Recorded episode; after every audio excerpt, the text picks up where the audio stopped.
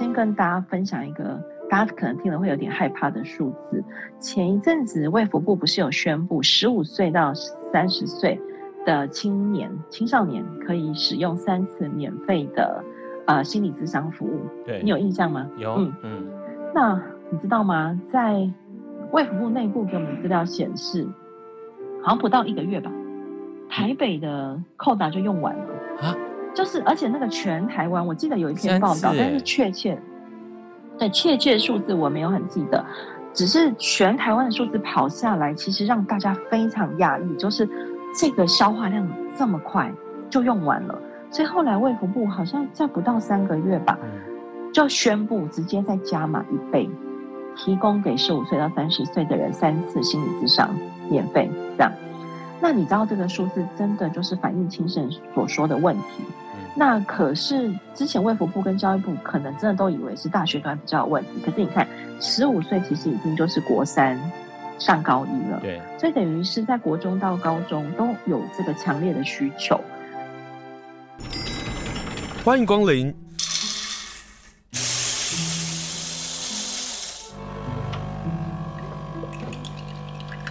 今天的盛情款待，请享用。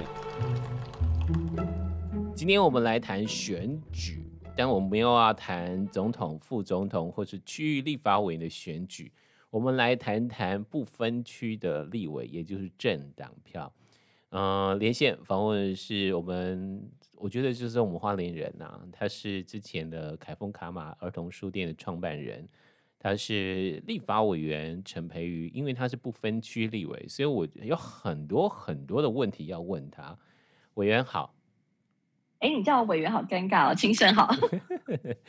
我我其实还是比较喜欢大家叫我培瑜，而且，嗯、呃，在办公室里面大家都叫我培瑜。我的我的助理其实不用叫我委员。好，嗯，好培瑜好。我要请你来聊天的原因就是，其实很多的选民不知道政党票跟部分区立委的关系。那今年反正就有三张票嘛，嗯、那大家就是想盖政党票，大家就觉得，我觉得我就支持国民党，我就是支持民进党，那我怎么就他有自己的这样的一个选择嘛。可是大家对那个政党票不清楚，可是政党票它其实是跟不分区委员的席次是有很大的关系。因此今天要跟你聊天，就是你自己担任了民进党的呃不分区立法委员，请问不分区跟区域立法委员到底有什么不同？跟政党票有什么关系？呃，应该是说，其实，在那个国会改革之后啊，就是单一选区两票两票制之后，大家过往所熟悉的区域立区域立委，就比较集中在帮大家做呃你住的那个地区的相关基础建设啦，或者是民意的反应这样。嗯、那我都开玩笑，不分区就是呃全台湾，只要有人跟你澄清，只要是比较跨区域的议题，其实应该都是不分区的守备范围。例如说，我举一个例子好了，好，呃，例如说，我们花莲现在的呃区域立委其实是傅崐萁先生嘛，好，副副委员，对，那他可能就会帮忙花莲的基础建设。可是对我来说，如果有花莲的朋友，他跟我讨论的议题可能会跨到不同县市都有类似的议题，例如说，之前有来跟我们有人来跟我们聊关于地方。创生的议题，哦，那它可能就不会是只有花莲的问题，嗯，那我们就会听从花莲的地方创生啊，听一下台东的，呃，新竹的啊、苗栗的啊、台北的，然后我自己的工作习惯比较是会把这些议题，呃，从个案走向通案，然后去跟中央政府机关沟通。嗯、所以，例如说，只要谈到地方创生，大家就会想到国发会啦，对，或者是对之类的，所以。对我来说了，我自己的定义，我自己这个部分区比较是协助大家去看这种全国性的议题的时候，到底啊，立法委员可以怎么样表达大家的声音，然后把大家的诉求变成行政机关必须要做的政策推进。这样，我自己的定义比较是这样。可是这样的话，就是通案下来的话，不分区立法委员的工作内容更重哎。你答对了，我快累死了。不是，我从。我从二月递补到现在，确实，呃，真的快累死了。讲了第二次，就是确实很多事情，我会觉得，如果当然个案的状况比较急，那必须要快速解决的事情，我们当然就是还是回到个案帮忙解决。但是有一些情况，它确实是通案的问题。例如，我举一个例子好了，我们从上个会期修完特教法之后，我们其实有非常多特教家长、特教的老师、特教学生。会从不同面向、不同地区跟我们反映特教的问题。嗯，那你就会发现，它其实不是一个县市的问题，它可能是来自国教署的一个政策命令，会影响到地方政府。对，那我都会认为说，不分区立委就是要帮忙做这样的事情，反映这样的声音。我举一个很小的例子，例如说，呃，寒暑假的时候。爸爸妈妈可能会把小孩送去学校啊，或者是丢去安亲客服班，因为爸爸妈妈可能要上班。对。可是对很多特教家庭来说，嗯，把特教生丢去学校这件事情，假设学校有这个寒寒暑假的客服班好了，可是光是交通费这件事情，可能是一个很大的困难。嗯。结果可能从某一个县市，我们听到了交通费，之前是从宜兰，那我们就问了花莲啊，问了台东的老师，问了家长，他们就说其实他们也有问题。就问了台北的家长。我们以为台北可能是资源比较多，嗯，但他们也告诉我们，台北的特教生也有交通费补助不足的问题，所以你就会发现不分区委员真心想要做事的角度，我觉得还蛮可以从全国通案的角度来切入的。所以我们这样大家比较可以理解不分区可以帮大家做什么事情。这样，所以我们在投政党票的时候，就会想到这会影响到不分区立委到底哪一些人会上。我们在投政党票的时候，我们就要看。这个不分区立法委员到底有没有专业，或者是他可不可以处理通案的问题，以及他是不是一个过去就是一个偷懒的立法委员？是这样吧？哈，例如说某个政党的第一名之类，他都说对对对对对，苦苦民所苦，睡到中午。对对 对对对对对对，过去他在立法委员的时候根本没有任何的认真问政的情况之下，他占据了不分区的第一名那位置，他一定会上啊！我其实我跟你说，我其实可以跟大家。分享一下，因为后来有很多朋友跑来问我说：“哎、嗯，什么叫做零出席率啊？他都没有去上班吗？这样子，还是说他都没有进办公室吗？”其实立法委员，不管你是区域立委，还是不分区立委，还是原住民立委，你都要做一件很重要的事情，就是你要先选定一个委员会作为你的主要守备范围。对啊。那像我是选教育文化嘛，哈、嗯。那我们在呃整个开会的期间，例如说像。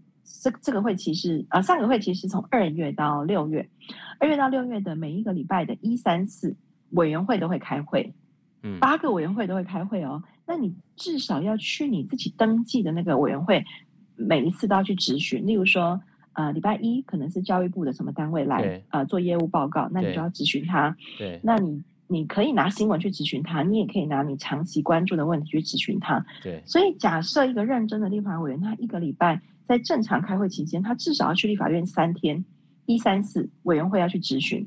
好，那不认真的立法委员呢，就是他可能连这个基本他该该去执询的事情，他都不去执询。那但是我我也跟大家分享，有一个特例，基本上院长是不用做咨询的。对，所以他们现在不是一直说要让他当院长吗？哦，但 现在大家懂了吗？等一下，等一下，院长还是要主持会议啊，主持会议时候还是要出现啊。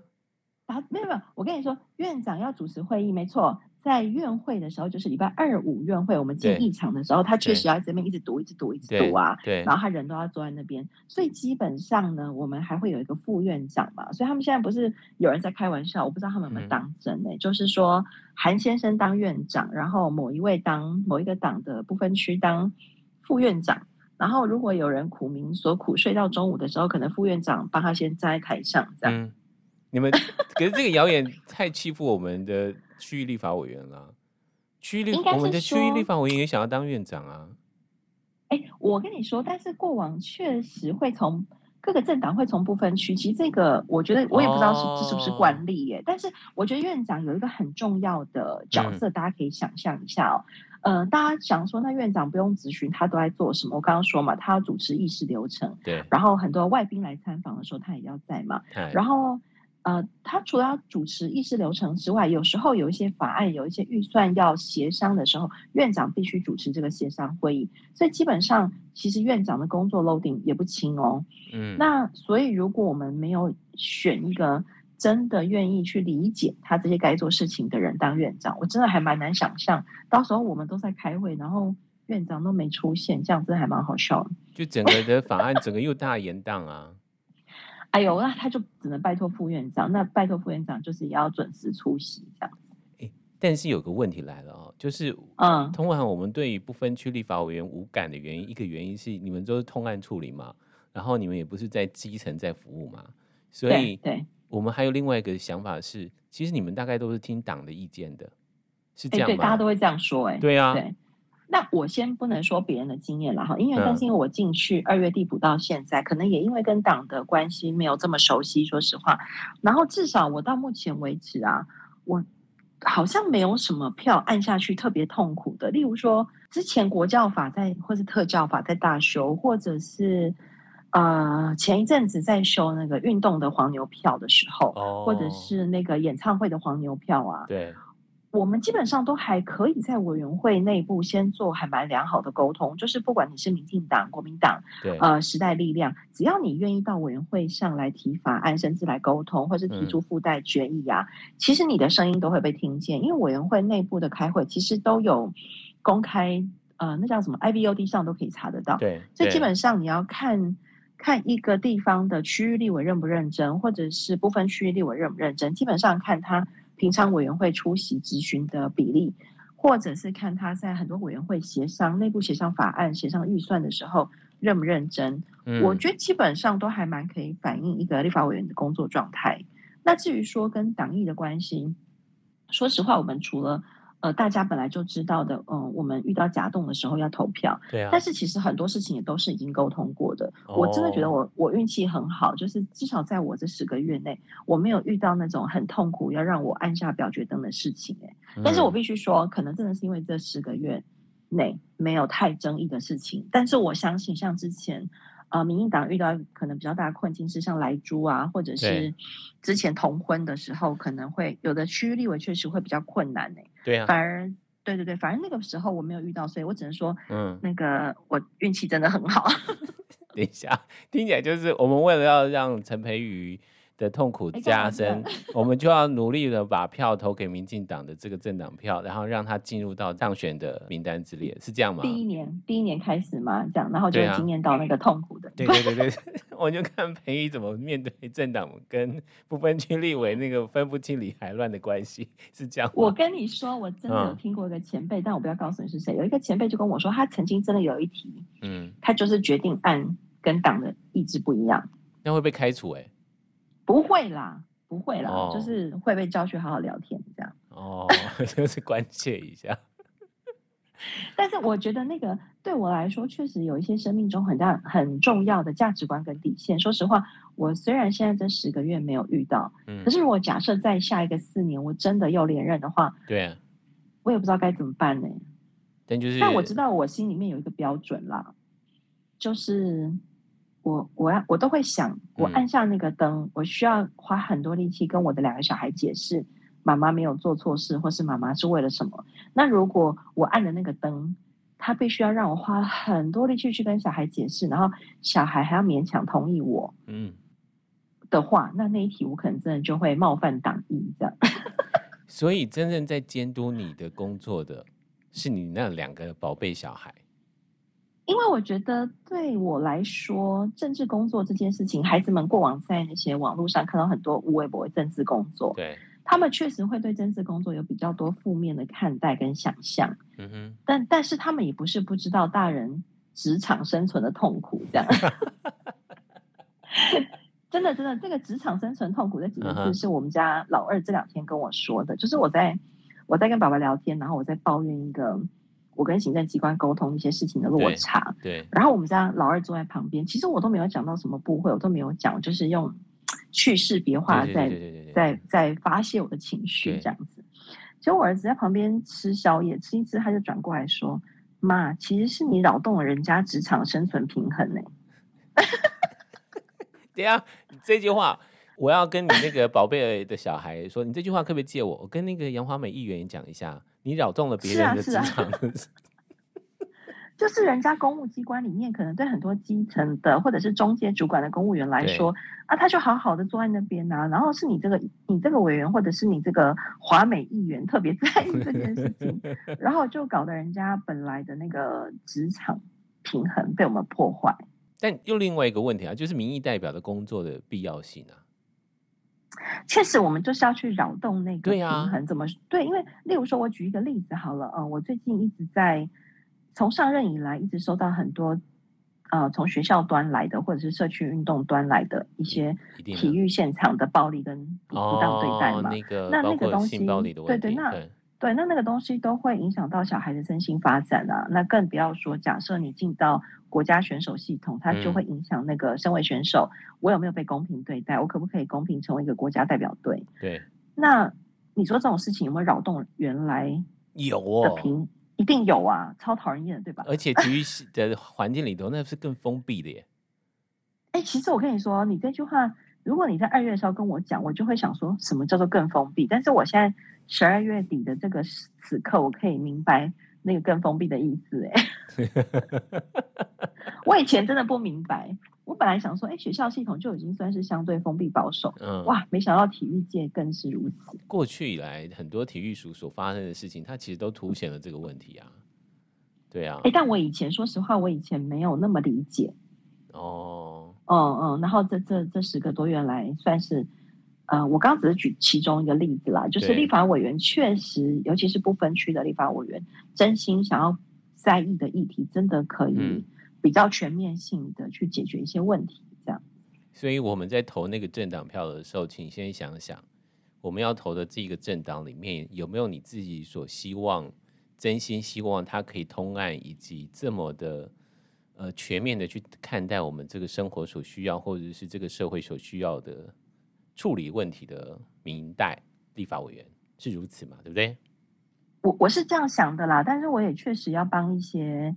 乡亲说说话，就例如说，我们也接到过某一些陈情，他真的是比较个案式的，而且他那个个案的状态可能非常紧急，可能是因为制度的守旧跟保守，对，导致于那个个案他的状况必须要被个案解决。那我知道过往其实有蛮多立法委员会快速协助解决这种问题。那我也没有觉得这是不对的，我都说，如果大家愿意多跟立法委员办公室沟通跟讨论，嗯嗯、然后你真的可以把你自己在意的所谓通案式的政策啊，通案式的社会议题，去找更多志同道合的人去跟立法委员沟通，我都觉得是好事。但如果你也真的遇到了一些难以解决的困境，对，好像只有从立法委员的角度可以帮忙，其实也没有不行啦。那但是就是看大家要怎么用。呃，你熟悉的、嗯、或者是你信任的立法委员，因为我们确实还是为人民所用。那我觉得那把尺，呃，立法委员自己也会掌握这样。对，所以我们不管是在投政党票或者投立法委员的票，请先想想这个立法委员你多久没看到他了？你先想想，你去找他的时候，你找找不找得到他，都是个问题啊。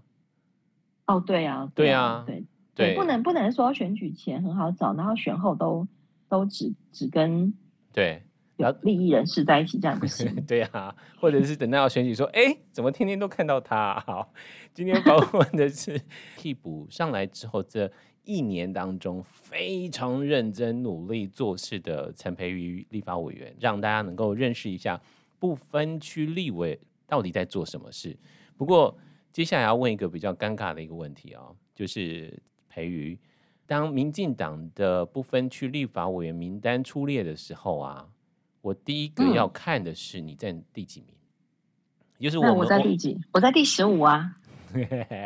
然后我们就会看说所谓的安全名单之列，那个到底在第几名这样。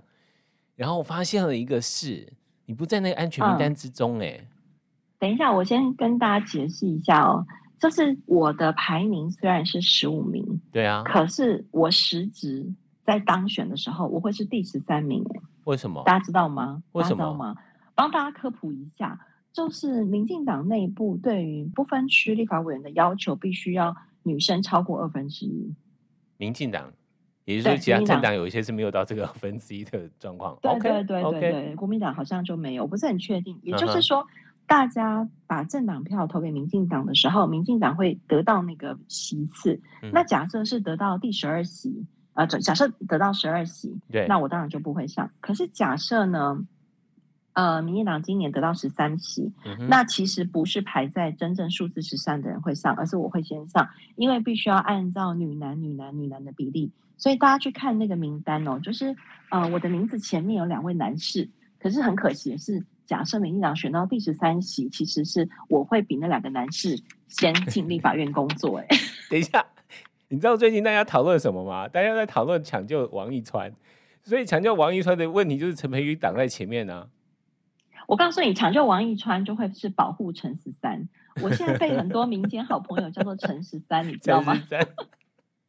有没有押韵？是不是很棒？很棒，很棒，很棒，很棒。他们说抢救啊、呃，就是我们之前听到抢救王一川的时候，我的很多民间好友，然后甚至有一个。团体他们有八九百个群主，嗯、就说那我们要保护陈十三，他们就一直在喊这个口号。结果我前几天遇到王一川，嗯，我跟他讲了这个小故事，他说可以可以可以，你就在脸书上这样说，这样抢救王一川，保护陈十三。所以现在的话，你跟王一川要到底怎么情况之下，他才能够当选啊？我是女生第七个，所以如果民进党十三，我就会先上。接下来如果民进党十四席，就会是王正旭。换他，换他在我后面，这是四。好，然后假设民进党十五席就会是女生第八个。那现在在排名，上这个女生叫张秀君，就换她上。等到民进党再多一席，王一川就上了。所以，所以王一川阻挡到王一川的还很后面呢。他排名十四，可是他真的要进到立法院，其实是第十六席。哇，所以我们有没有很艰难？很艰难，所以我们不能从那个名次上来看这个问题哦。对啊，我学到了。那个女一、男一、女二、男二、女三、男三排下去，就会发现其实我的位置在第十三席。那跟大我我最近很多好朋友都会一直问我这个问题，就是很替我、嗯、很替我舍不得。我就说其实也真的没关系，因 为因为你也累啊。我、哦、真的好累，好，但是你知道吗？其实民进党上一次总统大选的时候，政党票就是拿到十三席，对，我们就是用那十三席去看呐、啊。然后你排在第十五的时候，我们就担心说你没上啊。可是如果现在有执政包袱嘛，然后大家执政包袱的情况之下，他会把政党票投给民进党，还是个问题啊。所以十三不代表是一个很保证可以进去的这个名单呢、啊。呃，也是啦，但是我必须说，我觉得在前面的十二个立法委员，其实他们都有各自的专业跟从政的经验，丰、嗯、富的经验，我必须这么说。所以对我来说，哎，我真心说，哎，我真的觉得真的还好。谢谢陈佩宇说心情，我怕我这段露出来，被人家说太没有企图心。可是对我来说，从政这件事情，真的就是一个。非常非常意外的事情，而且我当时我必须要说，我当时递补上的时候，我记得我也跟青生说过，我就是把一年当四年用，有啊，然后不不去想下一届的事情。嗯、那三号现在回头看，我应该算是有承有做到我自己的承诺啦，所以下一届我觉得就是一切都交给老天爷吧，就这样。好，所以我们要抢救陈十三陈培宇，然后也要看到王一川，看到网络上就是。王一川是谁？王一川，我顺便跟听众说，他是台湾智库策略长，所以他的地位为什么大家会说希望他进来？因为他关乎在未来台湾跟国际的关系。我我们需要一个。他过往在台中也有那个非常好的行政历练，所以我觉得王一川进来当立法委员，他会非常非常快就上手。嗯，好，但是我们没有想要去影响大家的政党票，不过我们就让大家了解一下政党票跟部分区立法委员这个中间的关系。既然聊到了民进党部分，就让大家知道为什么要抢救王一川，为什么有一些人就觉得陈佩瑜、陈十三好像有点危险，好像听起来 发现原来王一川更危险。现在大家知道了吧？王一川真的很危险。你知道王一川出来抢救他自己之后，uh -huh. 前面的三个人都要很感谢他。哎、欸，真的哈、哦，他其实推了前面那三个，可能越来越稳固下来。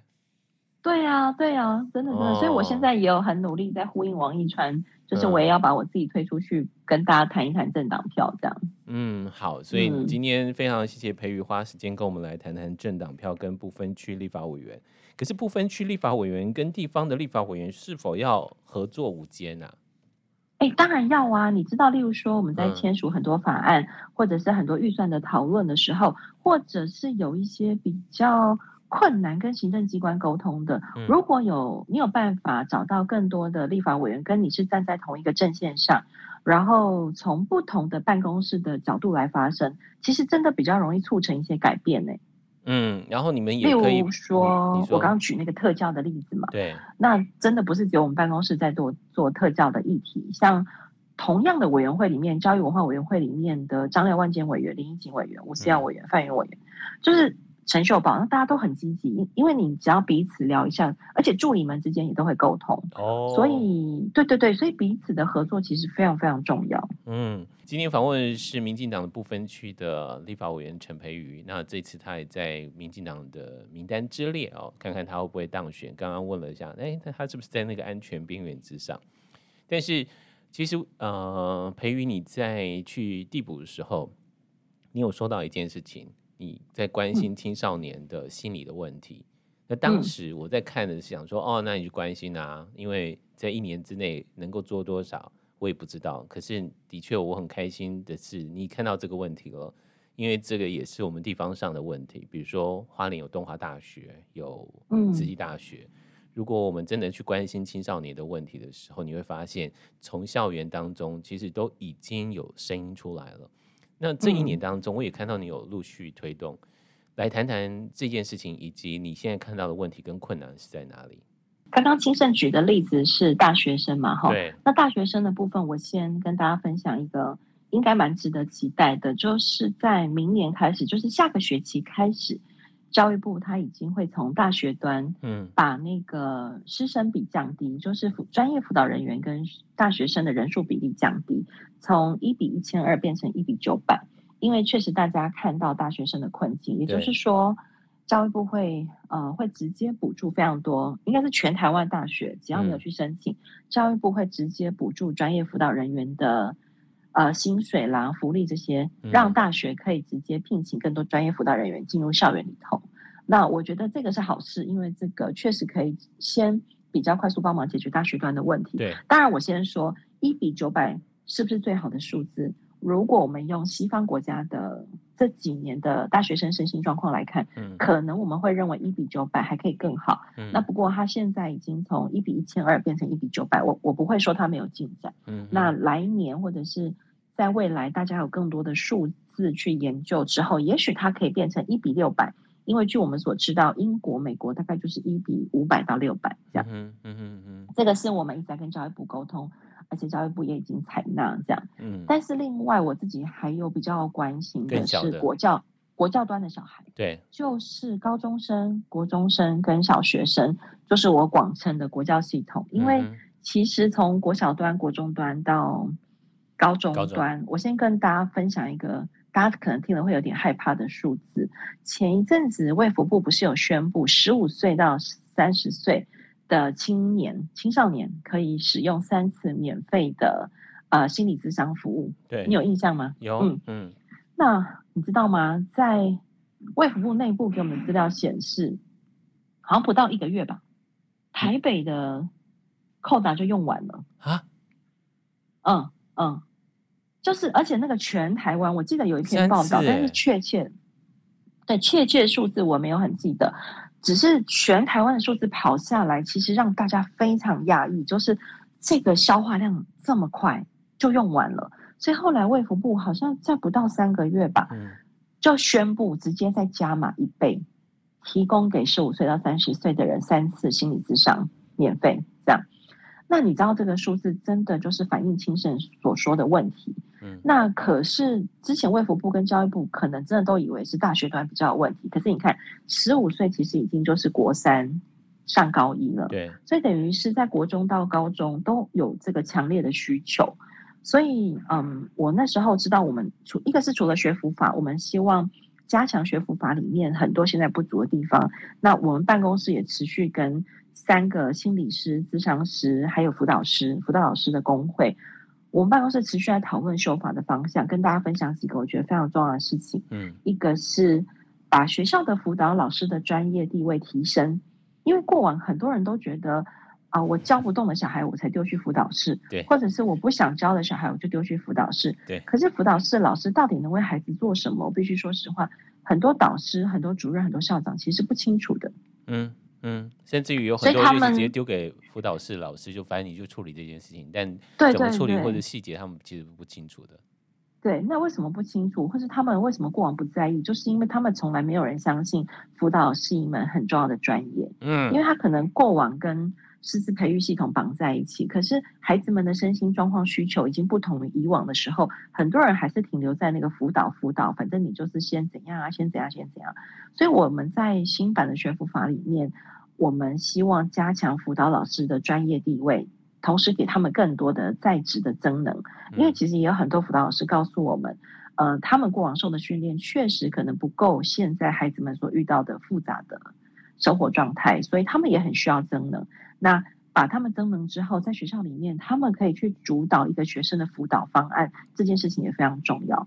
嗯，就是所谓主导一个辅导方案，就是说，假设陈培瑜今天这个小孩被丢进辅导室了，那当辅导老师知道了我，我可能家里有一些问题啊，在学校还有一些问题啊，然后或者是。我在社区生活系统里面也有一些问题，那对于我的辅导方案，到底是辅导老师来拟定呢，还是我的导师说了算？过往可能没有人想到这件事情，其实非常重要。我们希望在新版的学辅法里面，给辅导老师这个位置，让他对让他们真的可以把学生看成一个一个是正在受苦受难的孩子，那陪孩子把这个辅导方案拟定出来，然后陪他们走出这一段。那这个是过往学辅法没有的。嗯，我只是举其中一个例子，所以我们在学辅法做了很多的努力，这样。那现在学辅法我们今天送进委员会，但是必须说实话，借期不连续，大概这个会期没有机会审到学府法，但是我觉得到下个会期一定会再有立法委员在意这件事情。嗯，那至少我们的版本，我们也欢迎跟大家分享这样。那第二个，我们还做了很重要的事情，就是跟教育部不断讨论那个霸凌防治准则。对，嗯、呃，大家大家可能会觉得，哎，霸凌防治准则跟学生身心健康有什么关系呢？那我跟大的关系，因为这个这个关系很大。我们看到很多学生的身心状况，可能有很大一部分是来自家庭，但是也有很大一部分是来自于他在学校受到了不当对待，对啊、尤其是同才，尤其是同才之间。所以我们希望把霸凌防治准则修得更完善。把学校的那个辅导的概念加进来，而不是过往霸凌防治准则都停留在一个好像学校变成一个法庭啊，然后去审判很多学生，或者是造成学生之间不当的对立，其实这样也不好。所以在霸凌防治准则，不管是后续的调查方法，或者是积极辅导所谓的加害人跟被害人，我我们都觉得是重要的事情。它必须要放在跟学生身心健康议题一起来看。所以霸凌防治准则，我们办公室啊，至少我们办公室自己。跟学特司开会可能都超过五次，那个司长每次来都说，来我们办公室很累，这样。就以后帮他备茶备点心好了，嗯，有有有，我们都有准备好，那个就是两件事情。然后另外一个就是，我们也积极跟教育部的终身教育司谈所谓家庭教育的再增能，因为我刚刚说嘛，孩子们在学校遇到问题，家庭也会原生家庭对、嗯、也会有问题。那可是教育部现在的家庭教育。真的做得很不好，我必须这么说。嗯，那我们都会认为这是终身教育司。你在全台湾二十二个县市都有家庭教育中心，你为什么不肯再积极多走一点？你不要等到家庭里面真的出了事，孩子跟爸妈真的变成所谓的脆弱家庭，丢给卫福部，你才觉得都没你的事情。嗯，我们觉得预预防胜于治疗嘛，对不对？对。而且我们也确实听到非常多。父亲、母亲的倡议团体在告诉我们，他们好需要，呃，当了爸妈之后，给他们的家庭教育，教他们怎么当一个好的爸妈。这样，那目前这件事情，我觉得政府的态度真的还不够积极了，所以我们也不断 push 终身教育司要往这件事情多做，所以。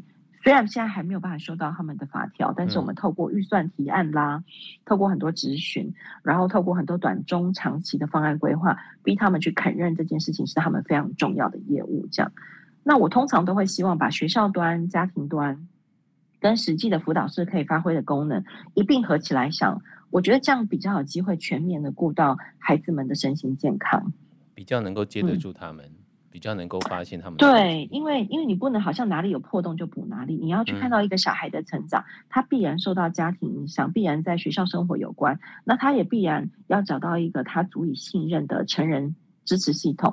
那那个成人支持系统有可能是在学校的导师，有可能在辅导室，嗯、有可能是他身边的大人，更有可能是他社区里面某一个认识的大人。所以对我来说，必须要把呃教育部这边的洞补起来，然后学辅法这边的洞。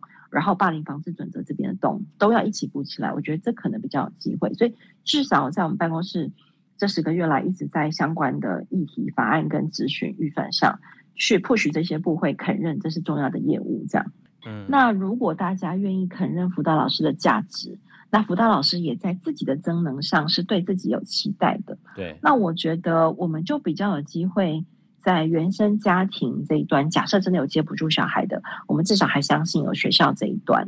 你刚刚讲到老师的部分，我就要讲以下的部分，可能会让很多老师讨厌。但是我必须说实话，当时我们在看孩子们身心健康的时候，其实我们还要求教育部要回头去看不适任教师的三聘办法，就是不适任教师有时候可能是造成学生身心议题的一个源头。对，我说我会被讨厌这样子，没关系，我跟着你被讨厌。不适任老师本来就要去讨论的事情呢、啊。对，可是不适任老师他他的认定可能又会有一些彼此价值观的落差。例如说，我觉得尊重多元性别的老师可能是好老师，可是也许清盛你会认为这样的老师是不好的老师。因为在学校干嘛把环境弄得复杂呢？类似像这样。对，可是有没有一些方法，其实比较可以明确的？框出来，或是识别出来，他就是非常标准的不是人，他就是应该要离开学校，他就是不应该再接触小孩。嗯，这些人要不要把他找出来？要不要更有积极、有效率的淘汰方法？嗯，要啊。光是我是这样想的。有啊，光是电视金钟奖有一个少年儿童节目主持人得奖的时候，他说要好好保护小孩子。哇，我那时候看到他讲这些话。我就热泪盈眶，我知道这个主持人是真的用心在做儿童少年节目，因为他知道每一个孩子的长大的过程都是辛苦的，每一个孩子都需要被保护，让他能够平安长大的。而我们刚刚讲到的学府法，或者是霸凌防治法，或者是终身教育司所做的这些事情，透过陈培瑜在不分区立法委员在十个月的时间都在做这样的事情，就今天非常谢谢陈培瑜。容我谢谢你，嗯、然后政党票好了，就看大家支持要支持什么。我们这里你不要这样勉强大家，你不要这样。我没有勉强大家，我没有勉强 大家，我没有勉强。应该是说我我真心，其实我自己这十个月，如果我们这个是一个小小的 ending，、嗯、我自己真心还蛮想跟大家分享一个好重要的事情，就是真的要把在意的事情不断想办法去找立法委员沟通，真的很重要哎。嗯。你不要觉得立法委员高高在上，嗯、他是要为我们服务的。所以，当我们有问题的时候，他真心以及非常勤奋的帮我们的问题给解决。真的，真的，真的好。今天访问是真的的 陈培宇，谢谢你，谢谢喽，谢谢，谢谢清盛，谢谢大家，拜拜。拜拜。